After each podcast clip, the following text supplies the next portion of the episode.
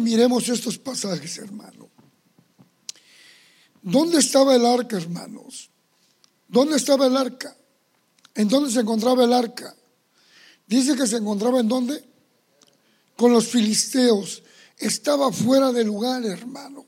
Estaba fuera de su lugar donde le correspondía. Ya que los israelitas habían perdido, hermanos, el arca con los filisteos, hoy en día, hermanos, como sabemos, el arca del pacto, que representa, hermanos, la presencia de Dios, y en la actualidad podemos mirar que muchos, en muchos hogares o muchas congregaciones pasa lo mismo. Pasa lo mismo porque se ha perdido el arca. Y el arca representa ya conmigo la presencia de Dios. Y esta está fuera de muchas vidas, de muchas familias, de muchos hogares, de muchas iglesias. ¿Por qué, hermanos? Porque no es porque Dios nos haya abandonado, no es porque Dios se haya olvidado de nosotros, porque la promesa de Dios es que dice, dice la promesa de Dios, que Él iba a estar con vosotros todos los días de vuestra vida. ¿Cuántos dicen amén? Oiga, pero entonces, ¿por qué la presencia de Dios está fuera de su lugar? ¿Por qué?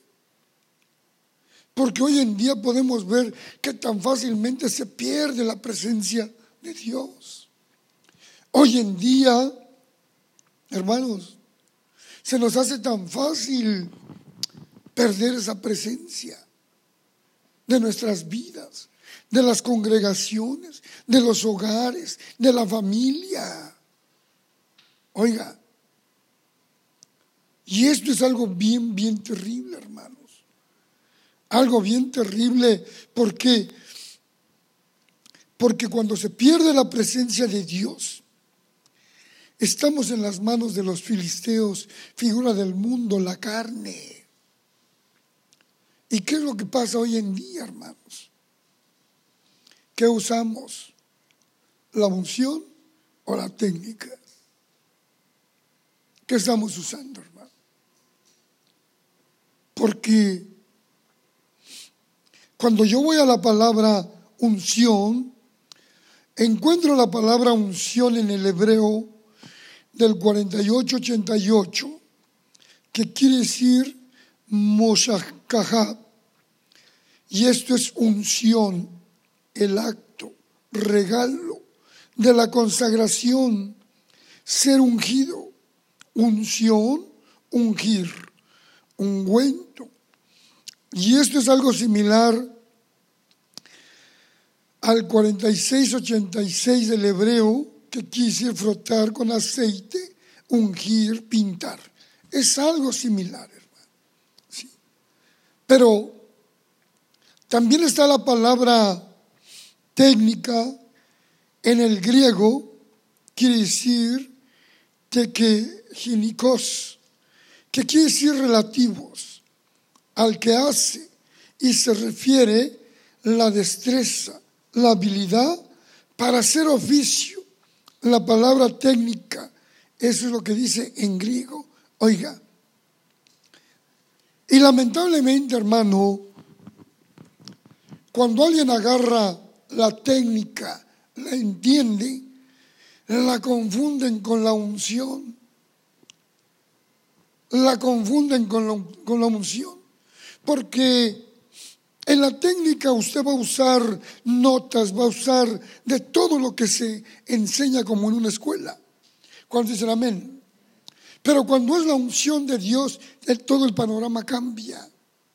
Porque cuando cae la unción de Dios, te olvidas de técnicas y solo haces como el Espíritu Santo te va dirigiendo.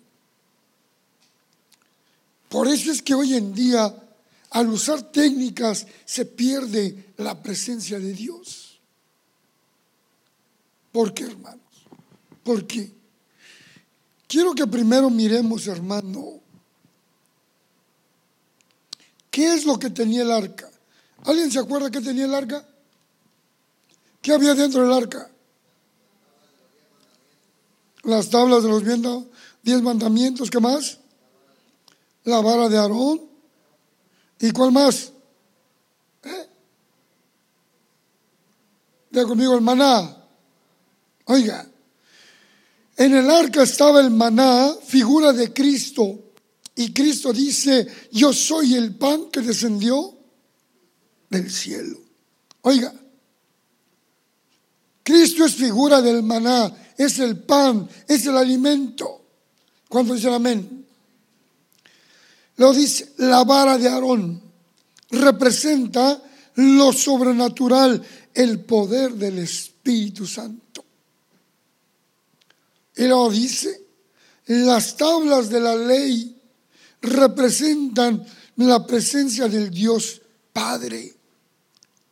Por eso es, hermano, tan necesario, diga conmigo, tener el arca en la casa. Oiga, tener el arca en la casa, eso representa algo tan bello y tan hermoso.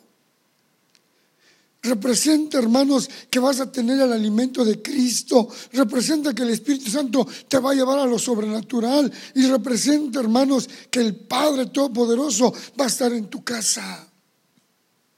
Oiga, por eso le decía, la técnica y la presencia de Dios o la unción de Dios son cosas muy, muy diferentes. Mire, Pero cuando miro esto, puedo mirar, hermano, que nosotros, hermano, debemos anhelar, así como David anheló, hermano, traer el arca nuevamente a su casa Así nosotros deberíamos anhelar, hermano, traer el, arca a la casa, traer la presencia de Dios, traer esa unción en nuestras vidas. Así como David, hermanos.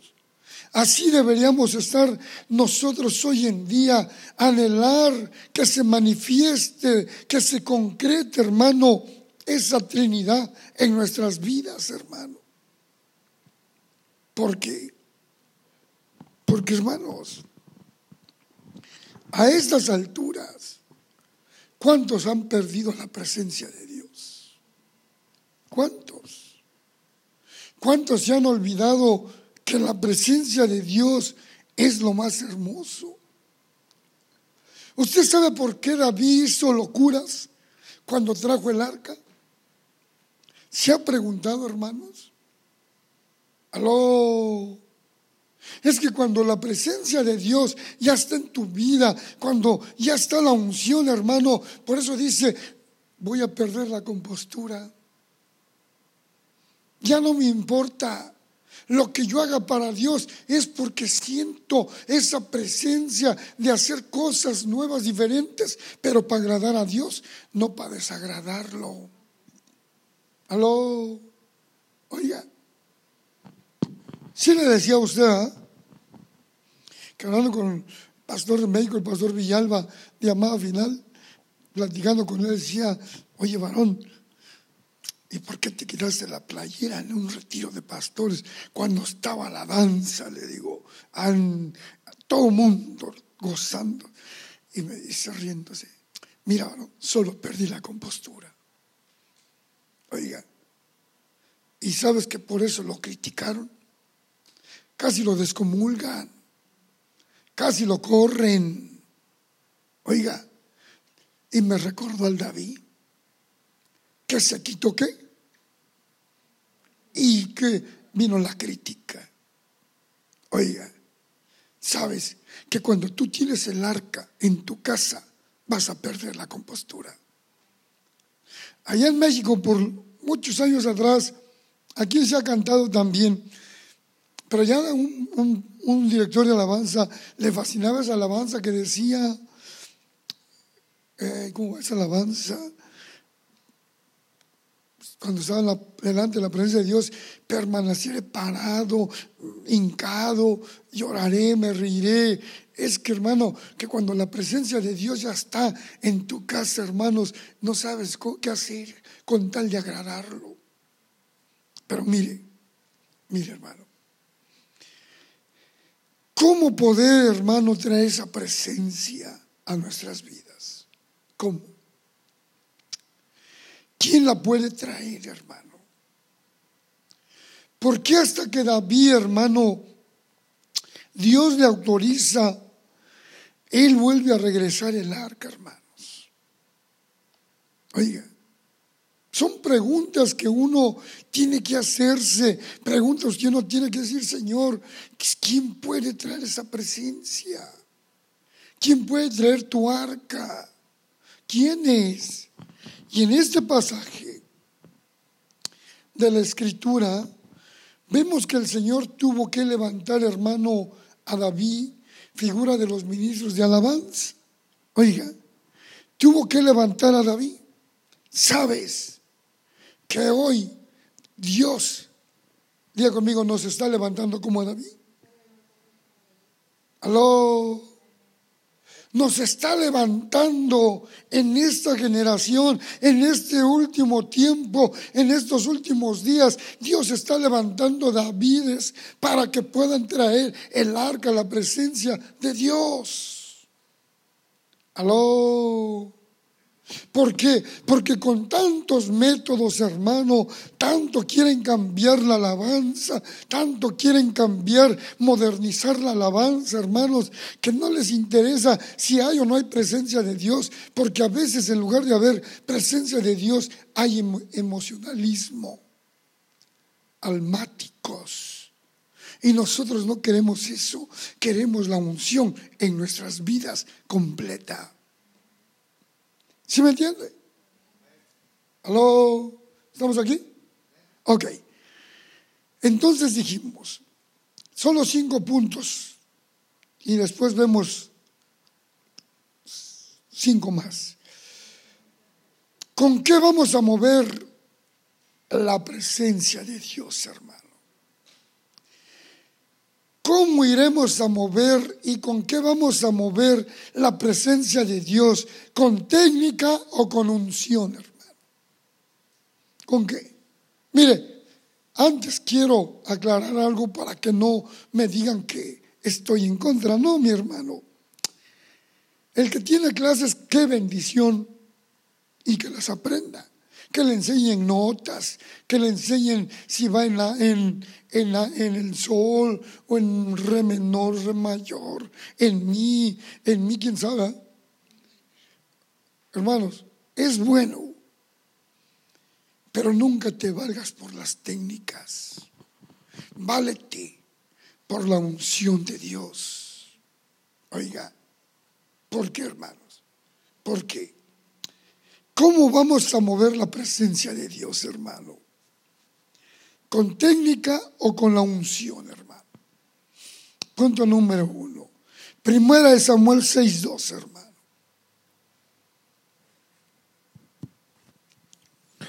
Entonces los filisteos llamando a los sacerdotes y adivinos preguntaron, ¿qué haremos del arca de Jehová?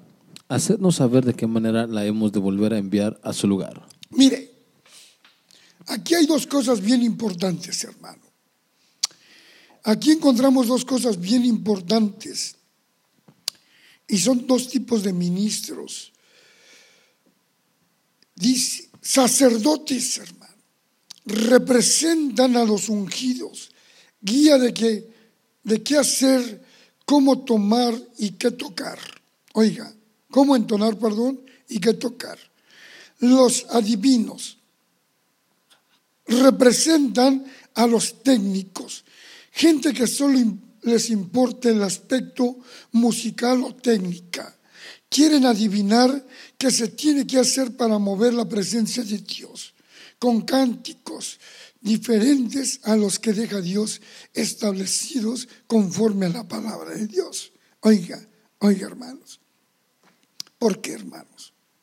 Cuando hay unción de Dios, cuando el sacerdote sabe cómo atraer la presencia de Dios, lo primero que hace un sacerdote es venir delante de Dios, humillarse, estar a cuentas con Dios para que pueda ministrar en la presencia de Dios. ¿Cómo dicen amén? Oiga, lo segundo, en los adivinos, hermano, en la técnica, solo están imitando a otros. Es que se hincó y vimos que yo, cayó la gloria de Dios y también lo quiso, me voy a hincar. Hermano, lo primero que tiene que hacer esa gente para sentir la presencia de Dios es liberar su corazón como en un arrepentimiento genuino. No imitando como hizo el hermano o como hizo la hermana, no, no, sino que su corazón venga dispuesto a darle la honra la gloria, la alabanza a Dios con todo el corazón. Oiga, pero ¿qué está pasando hoy en día? No, pues como ya me la sé, ¿para qué? Tócala en re mayor, como se la sabe, punto. Pero ¿cuándo vas a venir con un corazón dispuesto a darle todo a Dios? ¿Cuándo? Por eso decía, ¿cómo vamos nosotros atraer la presencia de Dios, con técnica o con unción. ¿Cómo? Porque mire, mire mi hermano, la unción rompe todo yugo desigual. Oiga lo que trae la unción. Rompe cadenas, rompe ataduras, rompe todo yugo desigual. Pero la técnica solo rompe las emociones, se mueven solamente en el alma. Oiga, hermanos, esa sí me llegó hasta el alma. Esa sí la voy a tocar porque me llega. No, mi hermano. Tienes que hacer como dice la palabra. Si quieres que la unción de Dios caiga, haz uso del sacerdocio que se te fue otorgado. Usa tu sacerdocio como con la unción de Dios, que rompa cadenas, rompa ataduras, rompa todo yugo desigual. Oiga, no nada más, hermano, con las técnicas. No, ¿por qué? Porque las técnicas, hermano, solo van a,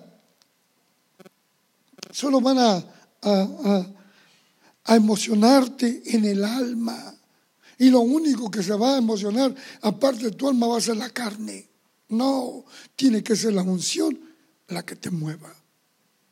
Mire, lo sigue diciendo, hermano.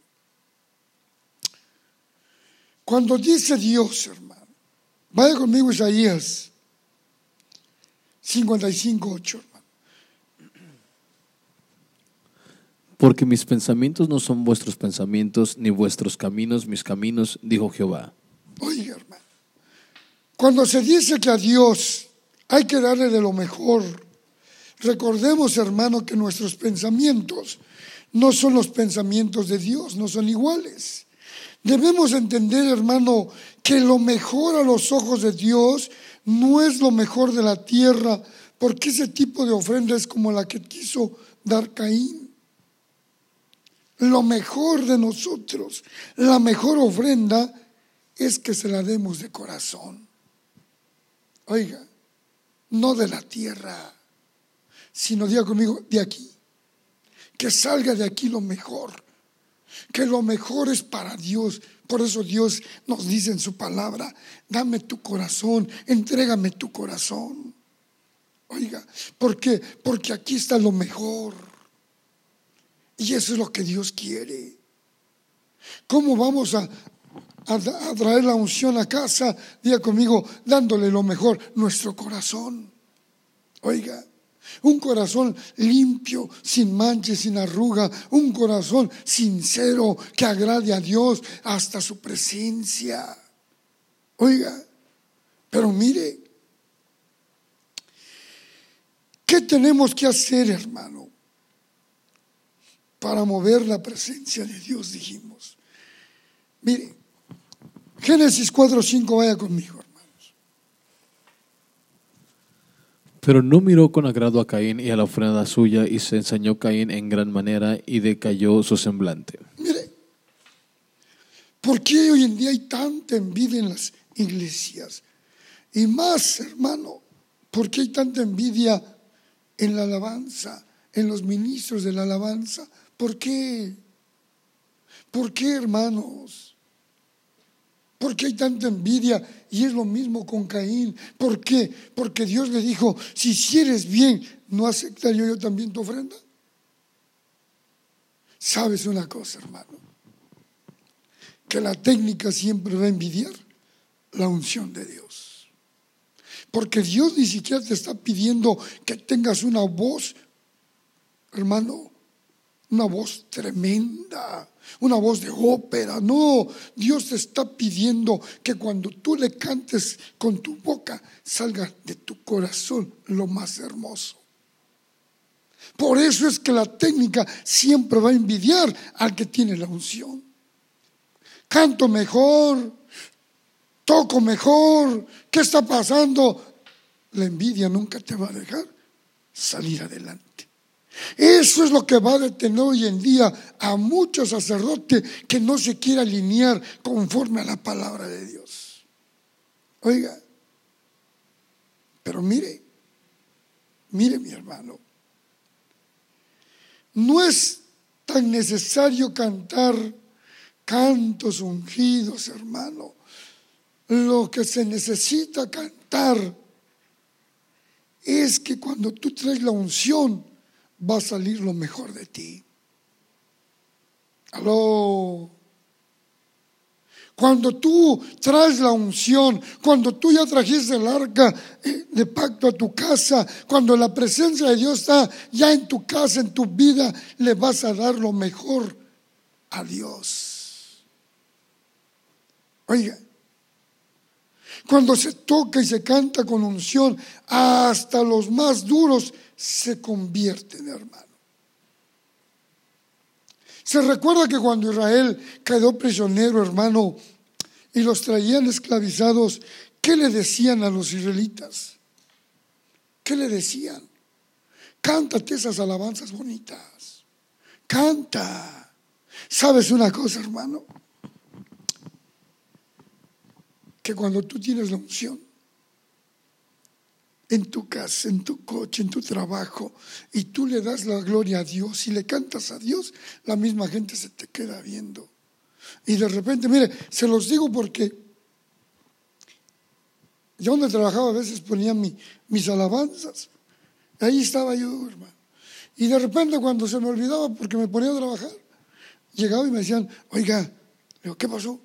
Y no va a poner ahora sus alabanzas, es que se oyen tan bonitas. Siento bonito, dice. Póngalas. Oh, ahorita las ponemos. Oiga, es que así debe de ser, hermano. Que cuando hay unción, diga conmigo, hasta los más duros se convierten. Cuando hay unción, hasta los más duros te van a decir, oiga, no va a poner alabanzas, hoy no va a cantar. Oiga, porque hay unción. Pero ¿qué hace mucho pueblo de Dios cuando hay gente inconversa? Ponle, pues no conocen de Dios. ¿Y qué? ¿Cómo voy a ver yo con alabanzas y esos ni conocen? Por eso, que sepan que hay un Hijo de Dios, que hay un ungido en cierto lugar que alaba y glorifica el nombre de Cristo. Aló. Oiga. Pero mire,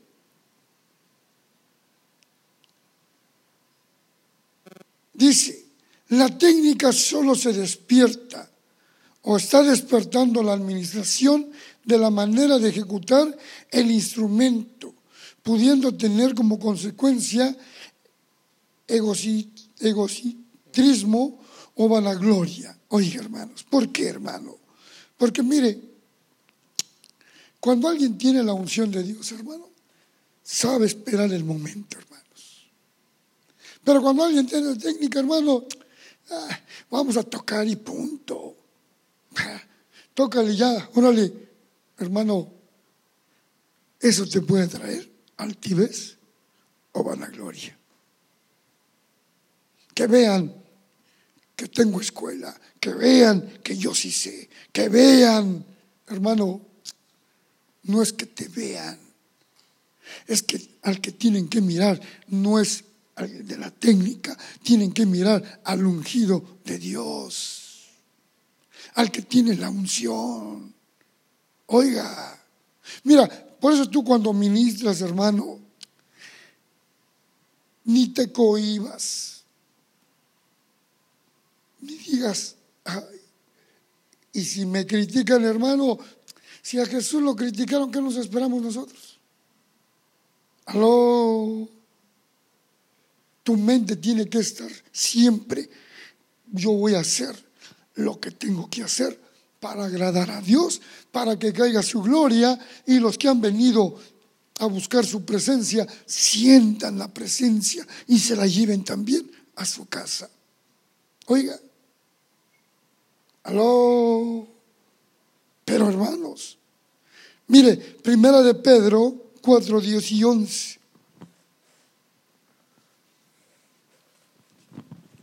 Cada uno según el don que ha recibido, ministrelo a los otros como buenos administradores de la multiforme gracia de Dios. Si alguno habla, hable conforme a las palabras de Dios. Si alguno ministra, ministre conforme al poder que Dios da para que en todo sea Dios glorificado por Jesucristo, a quien pertenece la gloria y el imperio por los siglos de los siglos. Amén. Oiga, oiga, hermanos. Si alguno va a ministrar, hermano, con conocimientos terrenales, mira hermano, como ese programa que sale ahí, un caso perdido. Pero cuando alguien sabe que va a ministrar, hermanos, conforme al poder de Dios, entonces va a caer la gloria de Dios. Cuando usted vaya a ministrar, ministre con el poder de Dios porque el poder de Dios se va a manifestar.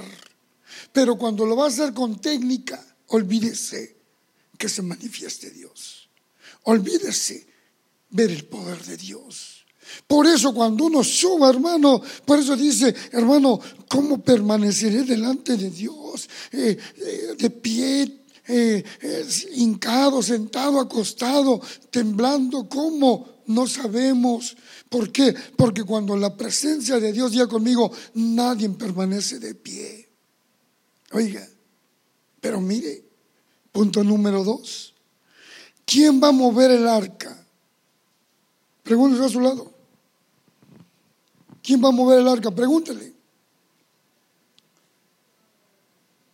¿Quién? Dígale que está a su lado, los sacerdotes levitas. Oiga, ¿Qué requisitos necesitamos para ser un sacerdote levita, hermanos? ¿Cuáles son esos requisitos? Haber nacido de la tribu de Leví. Oiga, haber sido llamados, hermano, por grupos. No, todo aquel que es nacido ya en Cristo Jesús y sabe, hermano, que ya nació, sabe que ahora le tiene que servir a Dios, sabe que tiene un compromiso con Dios y si sabe, hermano, que fue llamado para alabar y glorificar el nombre de Cristo, se tiene que comprometer con Dios. Oiga, se tiene que comprometer con Dios. No podemos decir, hoy sí, mañana no. Bueno, por esta que hoy ya entendió y sí, y no, mejor siempre no. Hermano, entonces está desubicado. Aló. Porque si va a usar la técnica, más seguro que vaya a decir, yo tenía un chorro de voz. No, no se trata de decir, yo tenía un chorro de voz. Se trata de decir, la unción de Dios está sobre mí.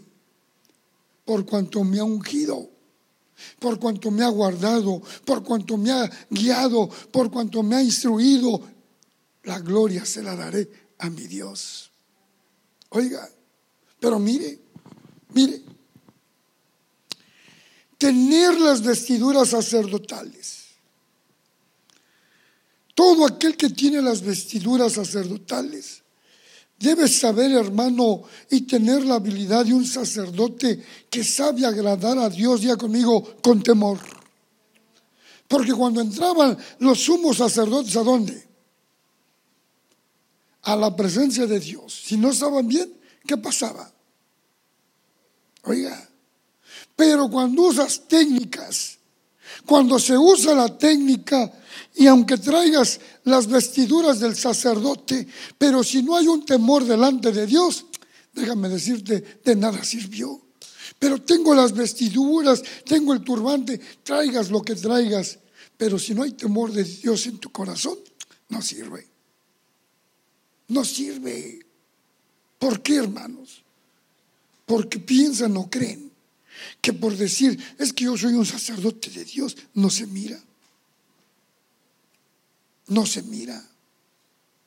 Es que un sacerdote de Dios, hermano, pasa horas orando con Dios, pasa momentos adorando a Dios. Y no nada más en la iglesia, en la casa, en el carro, en el trabajo o donde ande. Un sacerdote sabe que tiene que estar adorando a Dios.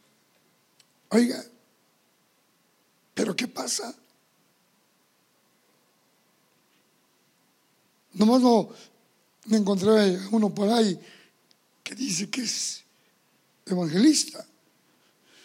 Y en el tiempo que dialogó conmigo, como diez palabrotas groserotas mencionó y dije, Padre amado, ¿será? ¿O nomás decimos que somos? Porque un sacerdote, diga conmigo, se guarda para Dios. Aunque te mienten la jefa, te guardas para Dios. Aló. Oiga, mire lo que dice aquí. Éxodo 28, 1, 2. Hará llegar delante de ti a Aarón, tu hermano, y a sus hijos consigo de entre los hijos de Israel, para que sean mis sacerdotes Aarón y Anadab, Abiú, Eleazar, a Itamar, hijos de Aarón, y harás vestiduras sagradas a Aarón, tu hermano, para honra y hermosura. Mire, Solo un recordatorio, hermano, de cuáles son estas vestiduras sacerdotales. Dice, pero que aún teniendo las vestiduras, no se puede funcionar todavía como un sacerdote. ¿Por qué, hermano?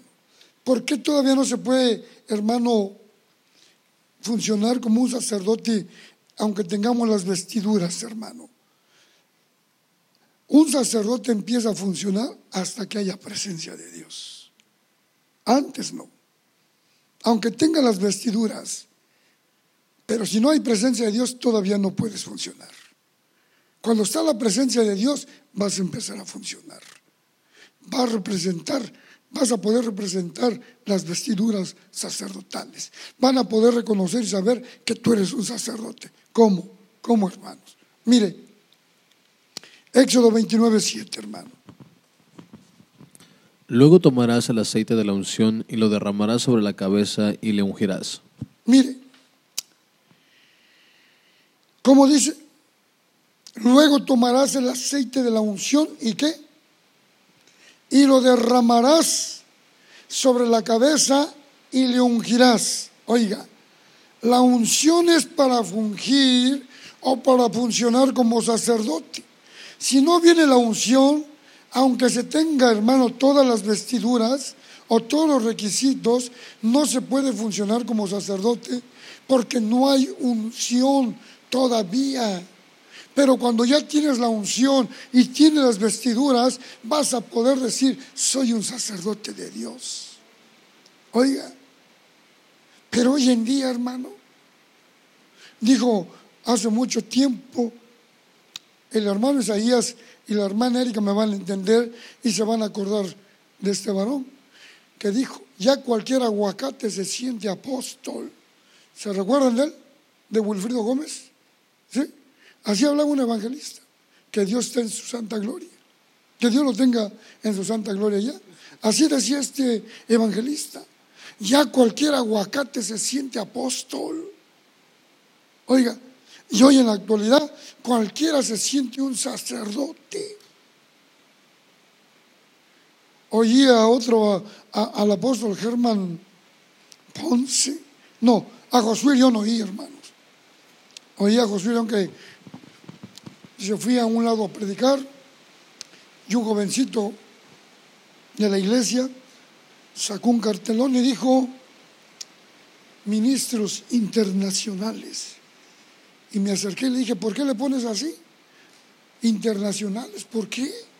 Oh, es que fuimos a Tijuana y, ya regresamos a Los Ángeles, somos internacionales. Y dice, no, mi hijo, no es así, dice. Estás joven, necesitas poder experimentar la presencia de Dios y dejar que Dios te lleve a donde te lleve.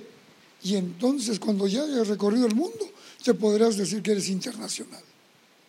Oiga, pero hoy en día ya todo el mundo le pone eh, ministerios internacionales. ¿Y a dónde fuiste? Ah, pues aquí nomás. Y, ¿Pero por qué? Es que se oye más bonito. Quítale el nombre, deja que sea Dios el que sea glorificado. Aló. ¿Sabes? Dice, nosotros debemos observar que la unción era puesta sobre el sacerdote hasta después de haber sido vestido, hermanos. Oiga, la unción cae sobre las vestiduras, no sobre la carne, hermanos. Sobre las vestiduras, hermano. Porque muchas veces cuando se usa técnica, pura carnalidad, hermanos. Ya no hay que tocar las de Mira, hay que tocar las nuevas. Que viva el rock and roll que vive el pop, que viva, que viva quien quiera, pero no es así. No es así, hermanos.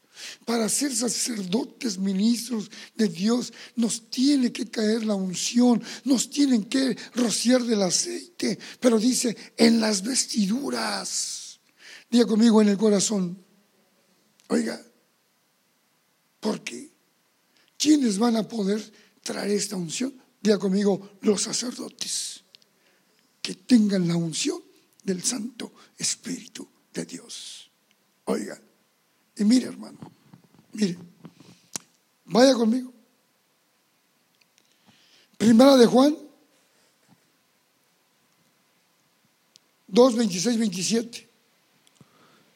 Os he escrito esto sobre los que os engañan, pero la unción que vosotros recibisteis de él permanece en vosotros y no tenéis necesidad de que nadie os enseñe, así como la unción misma os enseña todas las cosas y es verdadera y no es mentira, según ella os ha enseñado, permaneced en él. Oiga, la única manera, hermanos, de no engañarnos a sí mismos y no engañar a nadie más es por medio de la unción, hermanos. El que tiene la unción de Dios no se va autoengañar. Sabe quién es, hermano. No podemos ni engañar a nadie. No, mi hermano. Solo el que tiene la unción de Dios sabe quién es y sabe cómo hacerlo. Punto. Pero cuando alguien quiere engañar, ay, hermano. Hasta dedicatorias. Y puedes mandar las dedicatorias que tú quieras pero si no hay unción, se va a demostrar. Y solo lo único que va a haber son técnicas. ¿Por qué? Porque hoy en día, hermanos, porque hoy en día, ¿por qué se está cambiando tanto la alabanza, hermanos? ¿Por qué? Ay, es que cantar esas de allá en el cielo, allá en el cielo, pues déjame decirte, yo las canté y caía una unción tremenda. Ay, en una nube blanca. Si esas son del tiempo de José, pero caía la gloria de Dios. Y la cantan hoy en día y cae la gloria de Dios. Oiga, ¿y sabes qué? Aún con una guitarra así, hermano, rústica o a capela, cae la gloria de Dios cuando hay unción. Oiga, pero dice, hermano, Dice, la técnica no colosiona, no, perdón, la técnica no colosiona, pero dice que cuando hay unción, hermano, no nada más te toca el alma, te toca el espíritu. Cuando es técnica solo te emocionas. Por eso, mire, a, mí nunca se me olvida un varón que decía, ¿de qué me sirve haber salido de un concierto si no traigo unción? Si solo fui a emocionarme, solo grito. ¿Si ha visto conciertos usted, hermano? Yo he visto conciertos, porque yo soy muy poco para asistir a un concierto. ¿Sí? Yo soy muy poco, hermanos. Me gusta mirarlos, pero ¿sabe una cosa? La gente grita y la gente salta y la gente esto, pero la pregunta es, ¿cuántos verdaderamente salen con la unción de Dios? Aló. ¿Por qué, hermanos? ¿Por qué? Porque solo se emocionan en el alma. Pero cuando alguien, hermano, dice, fulano de tal con, el grupo tal va a estar en tal lado y hermano y tal vez sea una iglesia para 100, 200 personas. Pero sabes una cosa, no van buscando la fama ni van buscando que los hagan grandes, no, van buscando que la unción de Dios penetre en todos los que asistan. Aló, ¿por qué? ¿Por qué, hermanos? El proceso del sacerdote, hermano, no es adivinación. El proceso del sacerdote, diga conmigo, es traer un ayudamiento traer una presencia de Dios para que salga un avivamiento. Que cuando la gente se vaya le diga, Dios me habló, Dios me tocó a través de esa alabanza, de esa adoración. Sentí una presencia, sentí algo bonito. Cuando lo repiten, yo creo que deberíamos verlo seguido, porque cuando hay unción, la gente busca inmediatamente. Pero cuando es técnica, la gente se va. Solo emocionalismo. ¿Por qué, hermanos? Mire, el proceso del sacerdote, hermano, puede resumir de la siguiente manera. Se debe ser elegido entre las doce tribus de Leví, hermanos. Se debe ser vestido como sacerdote se debe ser ungido como sacerdote. Y dice que viene la activación de la función sacerdotal. Oiga, hermano, se escoge. Oiga, ¿quién los escoge? No el hombre. Dios los escoge. ¿Cómo? Porque Dios dice, conozco las intenciones de tu corazón. Conozco y sé cuál es el anhelo de tu corazón. Y cuando en el corazón hay un anhelo de agradar y de darle la gloria a Dios, te va a escoger Dios. Por eso cuando la Biblia dice que Él busca adoradores en espíritu y en verdad, oiga, oiga, Él nos busca. Pero muchos venimos buscando, no, solo mira, adórale, Él te va a buscar. ¿Quieres que Él te escoja? Mira, que tu corazón sea limpio, sin mancha y sin arruga. Oiga, dice, ¿quiénes reciben las indicaciones de parte de Dios? La respuesta es fácil. Dice que Moisés, hermano, recibió la indicación de Dios, lo instruyó para poder, hermano, ungir a quién. ¿A quién? Aarón y sus hijos. Oiga, ¿a quién le habla Dios, hermano? Mire, cuando la gente a veces dice, me gustaría ser parte de la alabanza, ¿qué requisitos piden? Mira, los requisitos que Dios pide es que empieces desde abajo. Ven a los ensayos. Pero es que allá yo cantaba, allá es allá, aquí es aquí. Pero es que allá era mucho más grande, allá cantaba, la casa de allá se quedó allá, esta es otra casa. Y cada casa tiene tiene sus propios requisitos. Por lo tanto, empieza. No dudo que seas un, excelente adorador, no dudo que seas un excelente sacerdote, pero para que se pueda mirar, tienes que empezar desde abajo. Y cuando Dios mire tu corazón, Él te va a escoger, no yo, Él te va a poner, Él te va a levantar. Oiga, pero dice que también, hermanos, hay una advertencia, hermano. Y una advertencia dice que la unción se puede perder, hermano. ¿Por qué? En el caso de Sansón, Sansón perdió la visión, hermano. Sansón dice que perdió la unción. ¿Por qué, hermano? ¿Por qué? ¿Qué es lo que provoca, hermanos, que se pierda la unción, hermano? La técnica. Eso originó que Sansón perdiera la unción, la técnica. ¿Por qué? Porque Sansón, mire, ¿qué decía? Sansón, los filisteos, ¡ah! ¿Verdad? Y se recuerda que hasta el último, cuando le cortaron el pelo, ¿se recuerda lo que dijo? Otra vez saldré qué? Pero ya no estaba la unción sobre Sansón. La unción se pierde fácilmente cuando empiezas a usar la técnica.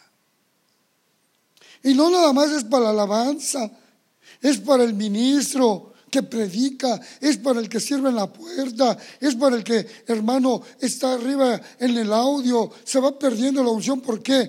Porque como ya es técnica, ay, mueve ahí, esa. No, es que cuando usted tenga una función dentro del ministerio, todo lo que usted haga, sea en la puerta, sea, hermano, allá arriba en el audio, o sea aquí en los micrófonos, hermano, hágalo, como dice la Biblia, como para Dios, para que no se pierda la unción.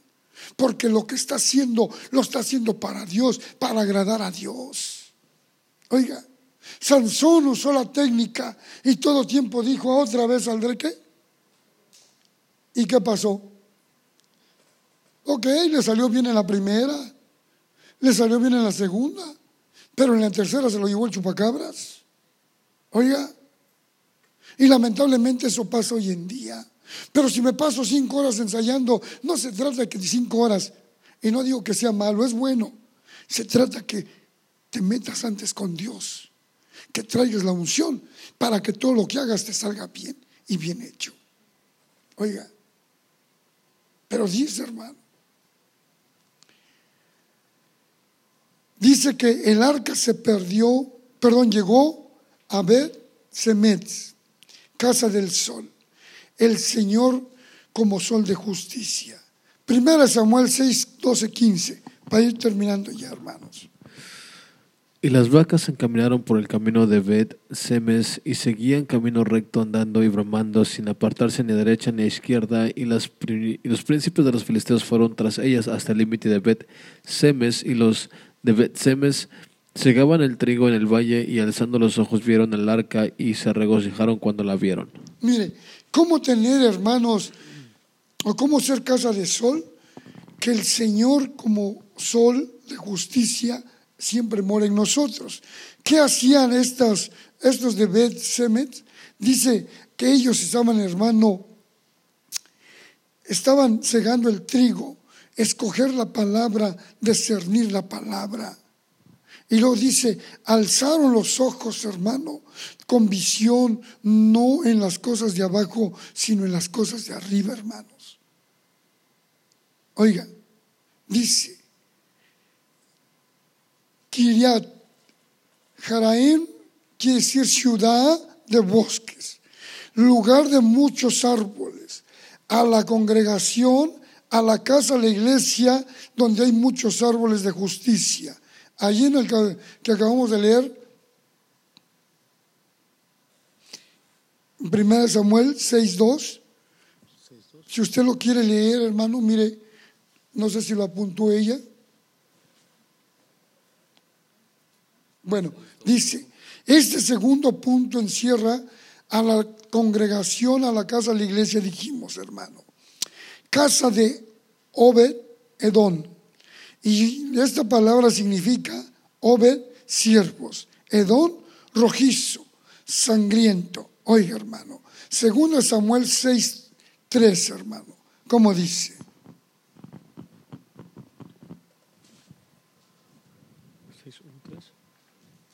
David volvió a reunir a todos los hombres escogidos de Israel, treinta mil, y se levantó David y partió de Baala de Judá con todo y el pueblo que tenía consigo para hacer pasar de allí el arca de Dios sobre el cual era invocado el nombre de Jehová de los ejércitos que moraba entre los querubines. Se pusieron el arca de Dios sobre un carro nuevo y la llevaron a una casa de Abinadab que estaba en el collado y Usa y a Ahío, hijos de Abinadab, guiaban el carro nuevo. Mire, el arca se quedó tres meses, hermano. Y eso significa la espera de la justificación del alma, del cuerpo y del espíritu. Dice, no solo de un aspecto, sino de las tres partes de la vida. Si no se hace esto primero, habrá muertes como usa. Quitar lo edomitas a los siervos, como Esaú que menospreció la primogenitura, sacerdocio, en el espíritu, al mi cuerpo. Tenemos que quitar todo estorbo de nuestras vidas, de nuestras tres áreas, hermano. Quitar todo aquello que nos estorba. ¿Qué es lo que nos estorba, hermanos? ¿Qué nos está estorbando? Aló, tantas cosas que hoy en día nos estorban que lamentablemente, hermanos, si nosotros no hacemos esto para quitarlo, ay, hermano, nunca vamos a funcionar. Oiga, dice, la ciudad de David, Jerusalén, para que los Mical, figura de los que menosprecian los sacrificios al Señor, como la danza, el jubileo, el regocijo. Mira, hermanos, ¿Qué le pasó a Mical? ¿Qué le pasó? Mical nunca tuvo descendencia con David. Pero si usted busca a Mical y sigue viendo la vida de Mical, se casó con otro y tuvo descendencia. ¿Sí?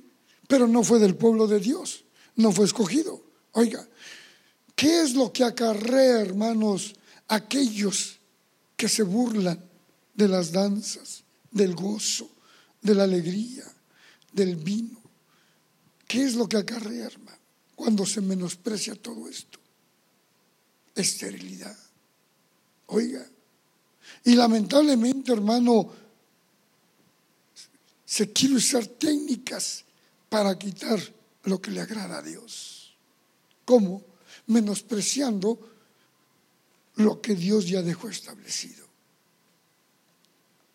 Mira, voy a terminar con esto. Primera de Reyes 17, 22, hermano.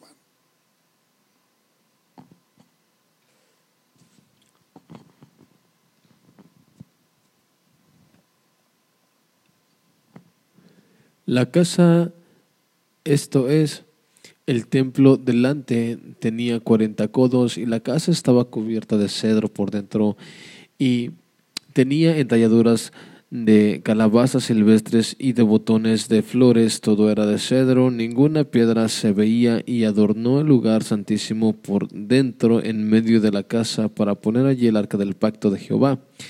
El lugar santísimo estaba en la, en la parte de adentro, el cual tenía veinte codos de largo y veinte de ancho y veinte de altura, y lo cubrió de oro purísimo, asimismo cubrió de oro el altar de cedro, de madera que Salomón cubrió de oro puro la casa por dentro y cerró la entrada al santuario con cadenas de oro y lo cubrió de oro. Cubrió pues de oro toda la casa de arriba abajo y asimismo cubrió de oro todo el altar que está frente al lugar santísimo. Oiga, hermanos, ¿por qué en el reinado de Salomón, hermano? Dice que el templo de Salomón es una figura del milenio. Solo el que llegue al milenio verá el arca literalmente, hermanos. ¿Por qué, hermanos? Porque dice que en el reinado de Salomón es el reinado de la paz, hermano. La conclusión de esto, hermanos.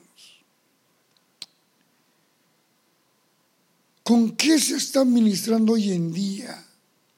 ¿Con técnica o con unción? ¿Cuántos queremos ver el arca de Dios, hermano, en nuestras vidas? ¿Cuántos? Solo aquel hermano, óigalo bien, solo aquel que está dispuesto, que se ha dejado preparar y que se haga vil delante del Señor, esos van a ver el arca literalmente, hermanos.